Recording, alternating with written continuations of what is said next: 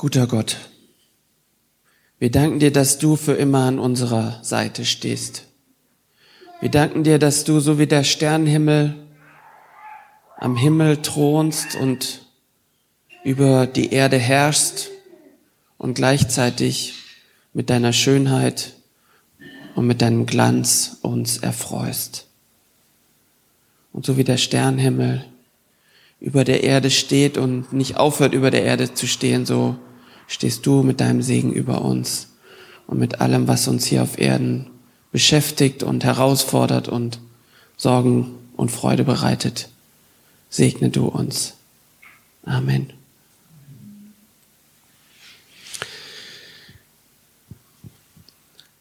Ja, ich habe ähm, eine biblische Geschichte für euch mitgebracht. Es geht um Geld heute, um Geld. Und in der Vorbereitung ist mir eine, eine kleine Moment eingefallen aus meinem Leben. Da war ich so Anfang 20 und da habe ich mir, habe ich auf mein Konto geguckt und habe gesehen, oh, da sind 5000 Euro drauf auf meinem Konto. Und ich war völlig überwältigt von dieser Summe, weil ich damals ja auch, ne, als Student lebt man so von 500, 500 Euro im Monat und dann habe ich halt so gerechnet und gedacht, oh, ich könnte jetzt ein Jahr lang leben ohne dass ich irgendwas tun müsste. Ich habe jetzt genug Geld, um völlig unabhängig zu tun, was ich will für ein ganzes Jahr. Und dann im nächsten Moment ist mir dann doch wieder eingefallen, warte mal, ich, ich bin gar nicht alleine auf der Welt, sondern da gibt es noch andere Menschen. Und die haben vielleicht nicht so viel Geld wie ich und die brauchen vielleicht etwas von mir. Und dann sind mir Geschichten aus der Bibel wieder eingefallen und ich habe überlegt, wie viel von diesen 5000 muss ich eigentlich abgeben? Oder, oder alles vielleicht? Vielleicht sollte ich alles einfach spenden? So wie dieser reiche Jüngling, dem Jesus sagt, gib alles weg, alles weg und dann bist du Gott einfach viel näher und wirfst das alles ab, was, was an dir hängt. Und ähm, ja, eigentlich ist es eine Frage, die mich bis heute beschäftigt. Wie viel gebe ich ab? Wie viel gehört mir? Wie viel darf ich Gott dankbar sein? Und das alles ist mir eingefallen, weil der Text für diese Woche eine Geschichte ist, in der es auch um Geld geht. Eine Geschichte aus dem zwölften Kapitel des Markus-Evangeliums und die möchte ich euch gerne vorlesen. Es geht um Jesus und Jesus sitzt, ähm, ich habe euch hier den Tempel skizziert, den Tempelbezirk, also stellt euch das vor, das sind riesige, riesige Anlagen, ein riesiger Platz und irgendwo dort in diesem Tempelbezirk sitzt Jesus und beobachtet die Menschen beim Spenden. Jesus setzte sich der Schatzkammer gegenüber und sah zu, wie die Leute Geld in den Opferstock warfen. Und viele Reiche warfen viel ein.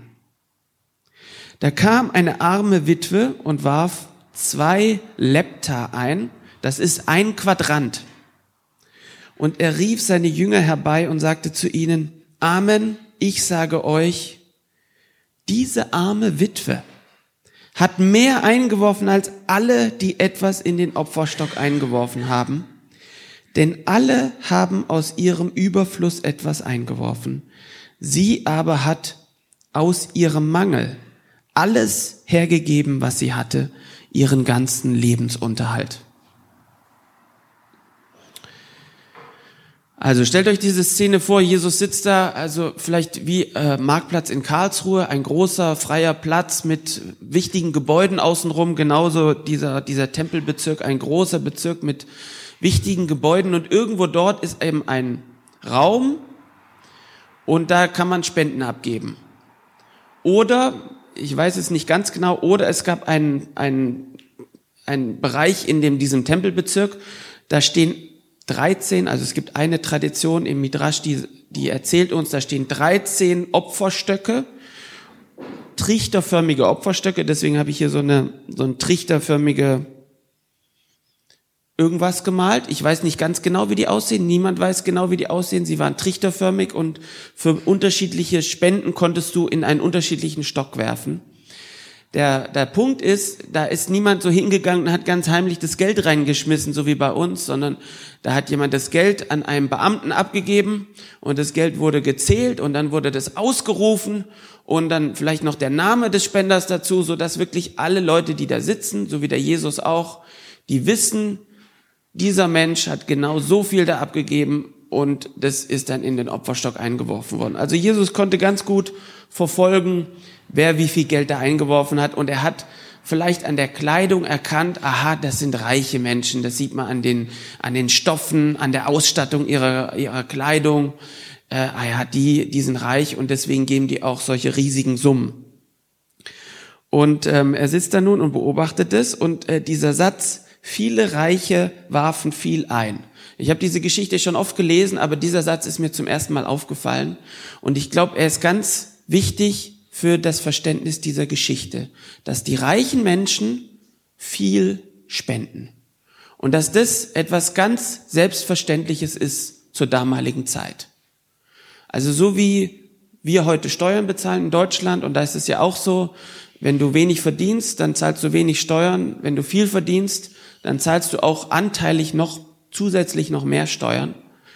Und ähm, so war das anscheinend damals auch. Jemand, der viel Geld hatte, der hat eben gesagt, okay, ich spende eben auch viel, weil mir viel gegeben ist, leiste ich auch viel.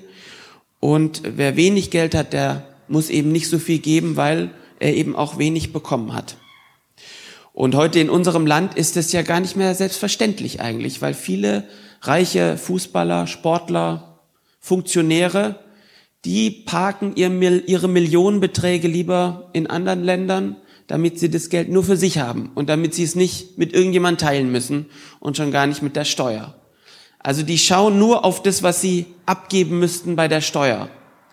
Und ich kann verstehen, wenn du dann Fluchtgedanken hast, weil wenn du eine Million verdienst und du musst dann 200.000 abgeben, 200.000 ist halt schon richtig viel Geld. Und äh, da kann man vielleicht Fluchtgedanken bekommen, wenn man eben nur auf das schaut, was du abgibst. Aber es wäre halt gut, wenn sie auch auf das schauen, was sie noch haben, auf die 800.000. Und ähm, wenn sie sehen, ah ja, das ist viel, viel mehr als alle anderen hier haben und mir ist einfach so viel gegeben, auch wenn ich hart dafür arbeite, dass ich eben auch viel geben kann. Ich habe gestern noch mit äh, auf einem Kindergeburtstag mich mit einem Papa äh, darüber unterhalten über dieses Thema Spenden. Er habe ihm erzählt, über was ich heute sprechen werde, und er hat äh, er hat mir interessante Sachen erzählt. Er hat gesagt, äh, dieses Modehaus Schöpf, was da unten am Karlsruher Marktplatz ist, da ist die Erbin jetzt gestorben letztes Jahr im Herbst und die hat dieses ganze Modehaus, komplett ihr ganzen Besitz, hat sie der Diakonie Karlsruhe vermacht.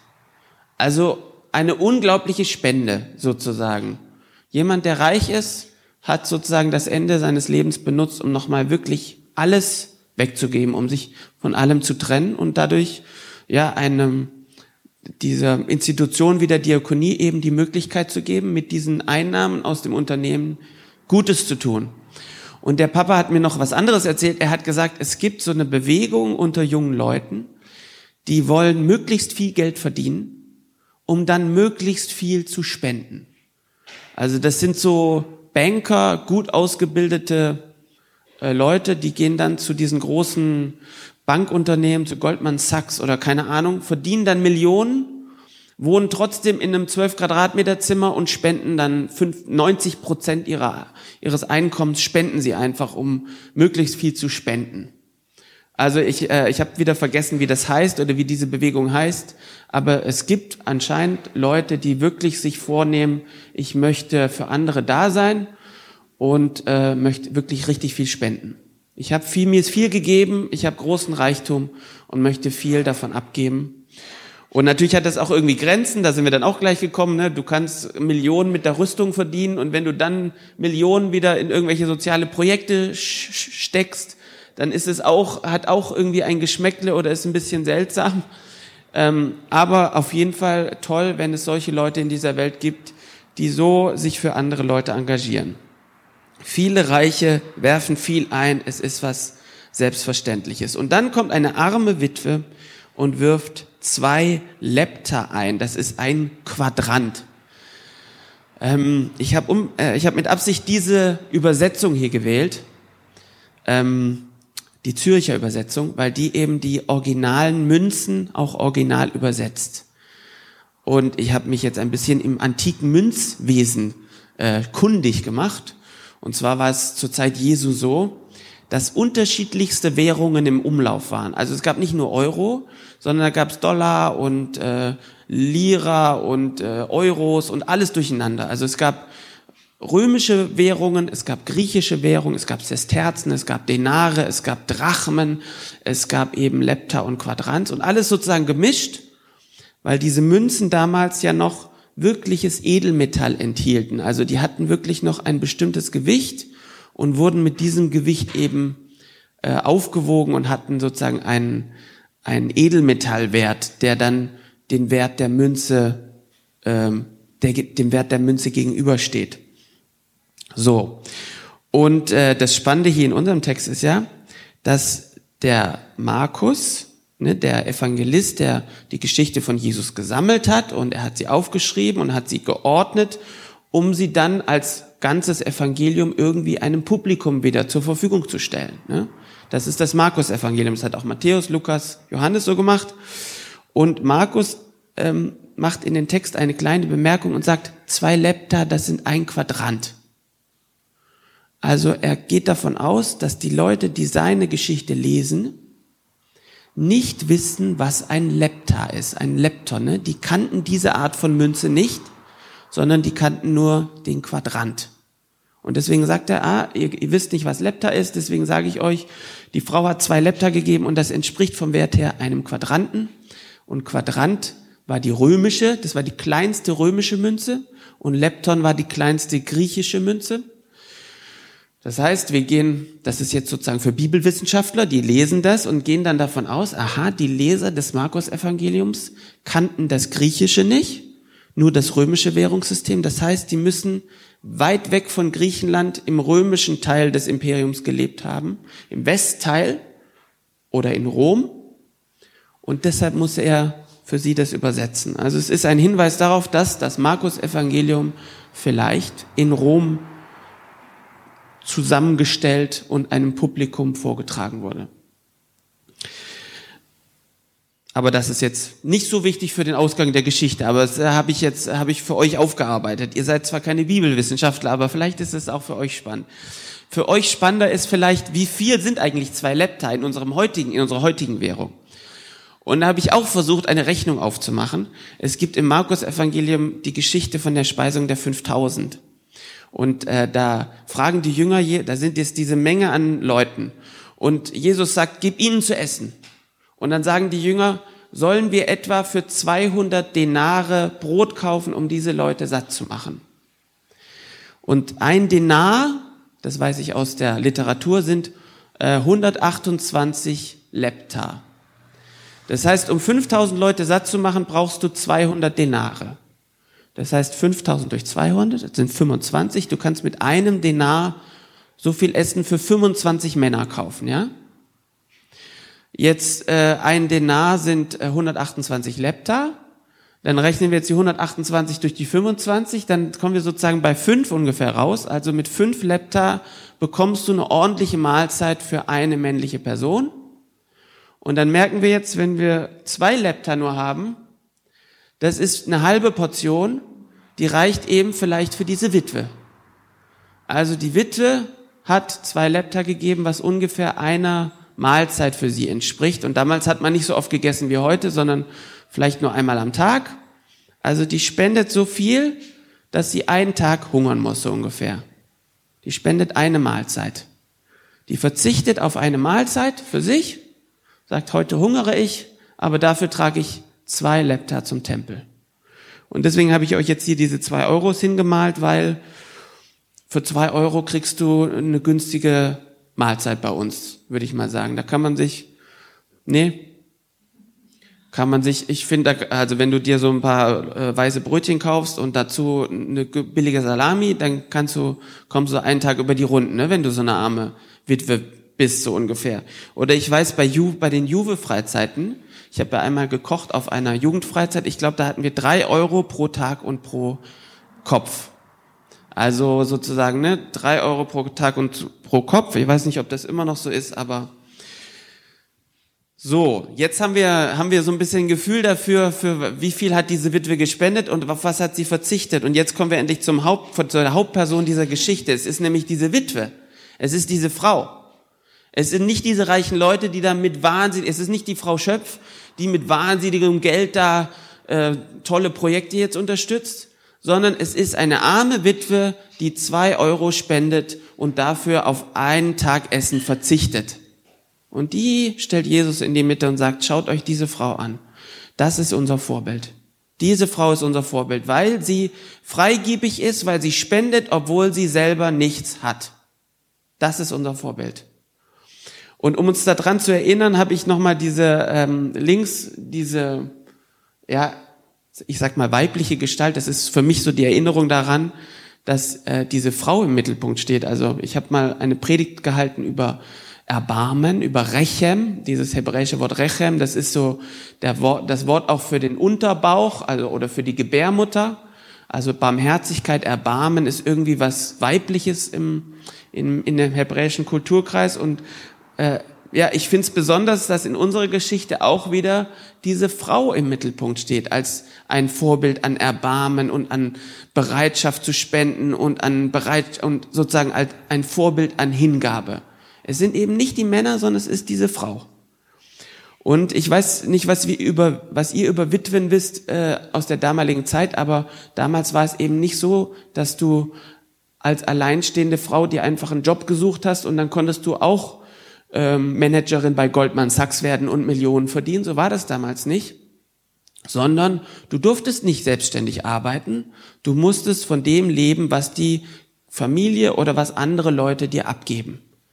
Wenn das Feld abgeerntet war, dann durften die Witwen kommen und durften noch die Ehren zusammenlesen, die da übrig geblieben waren.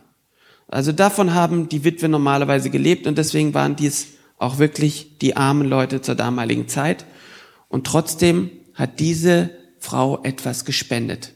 Sie hat es, sie hat auf etwas verzichtet und hat daraus deshalb etwas und hat aus ihrem Verzicht etwas gegeben. Und ich habe jetzt den Eindruck, dass das etwas ist, was wir aus dieser Geschichte eben mitnehmen können. Dieses ähm, auch als vielleicht als Hinweis darauf, wie viel wir heute spenden könnten. Also wenn du auf etwas verzichten musst, um eine Spende zu tun, dann ist es etwas Gutes. Also es darf ruhig, wenn du etwas spendest, dann darf es ruhig ein bisschen wehtun. Darfst dir ruhig bewusst werden, ah ja, äh, dann kann ich, kann ich nicht so teuer in Urlaub fahren oder dann kann ich mir eine bestimmte Klamotten nicht kaufen oder kann ich irgendwas, kann ich mir ein, ein neues Sofa, muss ich auf das neue Sofa verzichten und spende stattdessen lieber das Geld für irgendeinen guten Zweck. Also dieser Moment, ich nehme nicht das, was bei mir übrig, sowieso übrig bleibt oder was ich nicht gebrauchen kann, sondern ich nehme wirklich aus dem Vollen, aus der Mitte meines Geldbeutels das, was ich auch gut für mich hätte verwenden können und spende das für andere oder für das Reich Gottes. Das würde ich gerne uns allen mitgeben. Also ich fasse vielleicht nochmal zusammen. Der, die, das erste, was ich gelernt habe aus dieser Geschichte ist, die Reichen geben viel, Spenden ist etwas Selbstverständliches. Und wenn du viel bekommst, dann darfst du auch viel geben. Ähm, und äh, wir sind ja alle irgendwie reich. Also ich habe am Anfang erzählt, ich habe 5000 auf dem Konto, aber wenn du eine Toilette im Haus hast und fließendes Wasser, dann hast du ja schon, haben wir ja schon viel mehr als die Mehrheit der, Men äh, der, der Menschen weltweit haben. Also das, das ist schon sozusagen so ein unsichtbarer Luxus, der uns schon gar nicht mehr auffällt den wir da haben. Also das erste ist, ja, wenn du viel hast, dann darfst du auch viel geben. Das zweite ist, ähm, ja, auf die Menge des, der Spende kommt es überhaupt nicht an. Also, dass die einen viel geben und die anderen nur zwei, das interessiert Jesus überhaupt nicht, sondern was ihn interessiert ist, wie, wie groß sind deine Möglichkeiten und wie sehr entspricht das, was du gibst, dem, was dir möglich ist. Und dann kommt eben der dritte Punkt und dieser Punkt, ah ja, du verzichtest auf etwas und deshalb kannst du etwas geben. Und ich finde es nicht so ganz einfach, da eine Regel draus zu machen oder zu sagen, ah ja, es muss dir ein bisschen wehtun und dann spendest du was, weil ähm, wir wollen ja auch nicht ähm, sozusagen in diesen in diesen Leidensmechanismus kommen. Ne? Wir wollen ja keinen Druck aufbauen oder sozusagen sagen, es muss dir irgendwie wehtun oder äh, du musst so und so viel geben, sondern es soll alles ja trotzdem freiwillig sein und die Frau hat ja auch freiwillig gegeben und aus einem vollen Herzen und aus einem vollen Bewusstsein heraus. Äh, aber trotzdem darf es etwas sein, was du auch gut hättest anders verwenden können, aber wo du dich bewusst dafür entscheidest, ich gebe es jetzt für das Reich Gottes. Also die drei Sachen im Hinblick auf Spenden. Und dann ist mir aber nochmal wichtig zu sagen am Ende, dass das Eigentliche in dieser Geschichte ist, glaube ich, nicht die Frage, wie viel spende ich oder was ist in Ordnung zu spenden, sondern die eigentliche Sache in der Geschichte ist, dass Jesus wirklich diese Frau als Vorbild hinstellt. Diese Frau, die eigentlich, ne, die hat einen Schicksalsschlag erlebt, sie hat ihren Mann verloren, sie muss selber von dem leben, was andere ihr geben, Sie äh, hat selber gerade genug, um zu überleben und trotzdem hat sie Möglichkeiten. Also Jesus kann, egal in welcher Situation wir sind oder wie arm und abgeschlagen wir sind, kann Gott uns trotzdem noch Möglichkeiten schaffen, um für sein Reich etwas Gutes zu tun, um irgendwas zu tun, was für andere ein Vorbild ist. Es kommt nicht auf die Höhe der Summe an, sondern es kommt darauf an, ja, diesen Schritt zu tun und ähm, äh, für das Reich Gottes ja Dinge auch zu wagen, die äh, mich über meine persönlichen Grenzen bringen. Ähm, mir hat noch eine Freundin ein, ein paar Andachtsworte geschickt ähm, vorgestern und da war dieser Satz drin, die Erde ist voll von Gottes Möglichkeiten und wir dürfen sie ergreifen. Lass uns nicht sozusagen Geld unter Druck verhandeln, sondern lass es uns unter Möglichkeiten sehen. Wir haben jeden Tag Möglichkeiten, um für Gottes Reich äh, an Wundern teilzunehmen oder auch Wunder zu vollbringen. Und möglicherweise sogar mit dem Geld. Und möglicherweise sehen wir gar nicht, was dadurch entsteht. Und trotzdem äh, entsteht daraus für uns Gutes, weil wir uns, weil wir loslassen und auf der anderen Seite entsteht Gutes, weil äh, Ressourcen zur Verfügung stehen, um Gutes zu schaffen. Wir sind letztlich, wir sind auch ab und zu mal diese arme Witwe, die wir uns arm und eingeschränkt fühlen. Und trotzdem öffnet uns Gott Horizonte, um etwas Gutes zu tun. Amen.